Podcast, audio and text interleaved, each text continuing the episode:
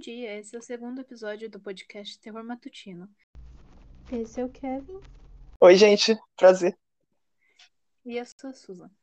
Infelizmente, o apresentador do episódio anterior não vai mais participar, mas vamos tentar manter o podcast. Antes de começarmos, queríamos dar alguns avisos. Agora o programa está disponível na maioria dos aplicativos, como Amazon Music, Spotify, Deezer, entre outros. E nós agora temos uma conta no Instagram, Terror Matutino, e já está bem movimentado. Recebemos vários feedbacks positivos, sugestões, e estamos bem animados sabendo que vocês estão gostando do programa. Também conseguimos um hacker no primeiro dia. Minhas condolências a ele, porque não tinha nada importante no e-mail, então ele só perdeu tempo à toa. E o tema de hoje, que foi mais pedido no Instagram, é folclore brasileiro. Vamos aproveitar e juntar um pouco com o folclore indígena sul-americano, porque muitas histórias estão presentes não só no Brasil, mas em todos os países ocupados por esses povos, como Argentina, Paraguai, Bolívia, entre outros. Quer comentar alguma coisa? É interessante que eu não sabia que era tão presente em outros lugares, assim, a, a cultura indígena. Americana. Principalmente Guarani tem bastante. Interessante mesmo.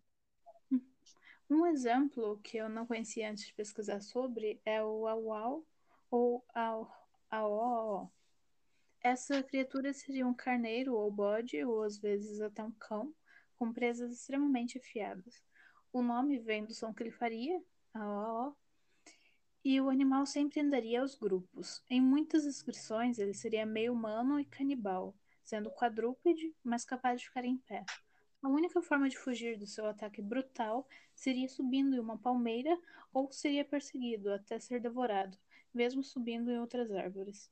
Acreditam que a lenda tenha sido criada pelos jesuítas para garantir que os guaranis não andassem longe da, das seduções jesuíticas. É pesado. Uhum. É, dizem que a palmeira era a única salvação porque o espírito considerava a árvore como sagrada. Sim. Não sei motivos. Outra lenda muito famosa em vários países e no Nordeste brasileiro é o Homem do Saco, ou Velho do Saco, ou Papa Figo. A história fala sobre um homem velho e feio que sequestraria crianças para comê-las, chupar o sangue ou comer apenas o fígado e por isso Papa Fígado se tornou Papa Figo. Na versão brasileira, ele teria unhas de ave, orelhas e dentes de vampiro. Em outras versões, ele teria lepra ou mal de chagas e usaria o fígado das crianças como tratamento para a doença. Na Espanha, associa-se a história ao crime de Gador, um sequestro e assassinato de um menino de 7 anos por Francisco Leona. O objetivo do crime era usar o sangue da criança como tratamento popular para tuberculose. Nossa. Eu já acho que eu tenho muito essa história quando eu era mais novo. Para eu não sair de casa. Eu já fugi de casa uma vez. Não sei se posso falar isso. Posso? Pode. Eu já fugi de casa uma vez e depois me contaram a história do do Saco. E eu nunca mais saí de noite. Mas é, é engraçado que até eu, quando eu era criança, eu tinha uns 4 anos e mal tinha noção do que era um sequestro. Mas eu escrevi história de terror e escrevi exatamente uma sobre esse tema, tipo, uma, um velho que sequestrava crianças num saco pra comer. Não sei como eu tive essa ideia. Saudável. Né? A próxima lenda é de Minas Gerais, em Ouro Preto, na época de 1900. Chama A Lenda da Missa dos Mortos. Nessa história, um zelador de uma igreja é acordado de noite com barulhos estranhos e vai averiguar o que está acontecendo na igreja, pois poderiam ser ladrões. Em vez disso, ele se deparou com uma missa ocorrendo num horário estranho. O sacerdote dizia: Deus esteja convosco. E quando ele virou o rosto, o zelador percebeu que o sacerdote estava morto e era uma caveira. E todos os fiéis da missa, estranhamente encapuzados, estavam mortos também. Ele correu, entrando pela porta do cemitério, e não pôde deixar de perceber que, por algum motivo, a porta que vivia fechada estava aberta naquela noite.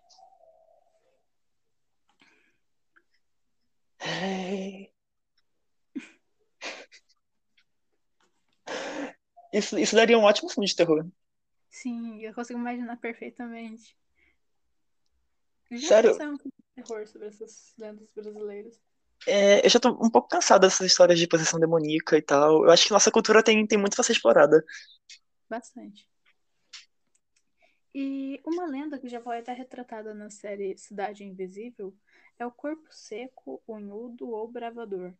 Os nomes vieram da ideia de um cadáver ressecado, com unhas grandes, e que era acompanhada pelo barulho de lamentos e brados. De acordo com a lenda, seria uma pessoa tão ruim em vida que em morte a terra não o aceitaria, e ele não iria se decompor, em vez disso ressecaria sendo mumificado. É dito na cidade de Ituiutaba, em Minas Gerais, é possível ouvir seus gritos dentro de uma caverna na Serra do Corpo Seco. Em outros estados, acredita-se que ele assombraria cemitérios com seus gritos após a meia-noite. Várias causas são atribuídas a por que ele foi amaldiçoado. Em algumas versões, ele agrediu a mãe, agrediu frades ou que era um minerador que matou os outros na cobiça por ouro. Acredita-se que sua alma só terá paz após ele encontrar sete vezes uma mulher de nome Maria. Hum, Maria seria a mãe dele? Talvez, pode ser. Mas. Não, não saberemos. Que é bem difícil porque todo mundo tem medo de sair de noite, ainda mais quem tem esse nome. Deus sei esse nome lá. Você tá na rua, passa um cara e pergunta: Ei, seu nome é Maria? É, a pessoa está correndo. Ai, gente, tadinho. No arquipélago Fernando de, Fernando de Noronha, surgiu uma lenda sobre uma mulher de aparência europeia que mataria homens. Ela foi chamada de Alamoa por parecer alemã. Ela moraria num pico da ilha e apareceria sextas-feiras, completamente nua, para seduzir os homens. Depois de enfeitiçar o homem, ela se transformaria em esqueleto e o aprisionaria numa caverna ou o empurraria de um penhasco. Evelyn Evelyn? é uma personagem do League of Legends que ela é bem brutal assim com os homens. A última história é do Mapinguari, um gigante peludo com um olho na testa e uma boca no umbigo. Dizem que os índios anciões se transformariam nessa criatura, vivendo na floresta sozinhos, produzindo gritos estranhos e matando pessoas. Ele imitaria o grito dos caçadores e os que seguissem o barulho eram devorados, protegendo assim a floresta. Algumas versões dizem que ele possui uma casca como a de tartaruga e que é o espírito de um antigo guerreiro abençoado pela natureza. Acredito que a origem da lenda possa ser o preguiça gigante, animal pré-histórico de 4 metros, bem grande, que Nossa. foi extinto aproximadamente 1500 anos antes de Cristo. Muito, mas muito antiga. Uhum. Mas eu me pergunto se, tipo, alguém realmente não entrou em contato com alguns dos poucos espécimes, porque já existiam humanos nessa época. Sim, com certeza. É... Será que tem alguma coisa fossilizada, assim, algum registro? Talvez. Eu tô curioso agora, vou tentar pesquisar. Uhum. É uma curiosidade talvez um pouco inútil, mas tem uma rua aqui em Duque de Caxias chamada Mapinguari. E, então é isso. Um beijo do pessoal de Duque de Caxias. E é isso por hoje. Se quiserem ver seus relatos reais de experiências assustadoras ou estranhas, fiquem à vontade. O mesmo para contos de sua própria autoria que queiram que sejam lidos. Nós adoramos histórias de terror e devemos apresentar o conteúdo enviado por vocês uma vez por mês, nos episódios chamados Contos e Relatos. Basta enviar pelo direct do Instagram ou com e-mail para terrortino.gmail.com. Sinta-se livre também para enviar sugestões e correções que acharem necessárias. Obrigada pelo seu tempo e até o próximo episódio. Até!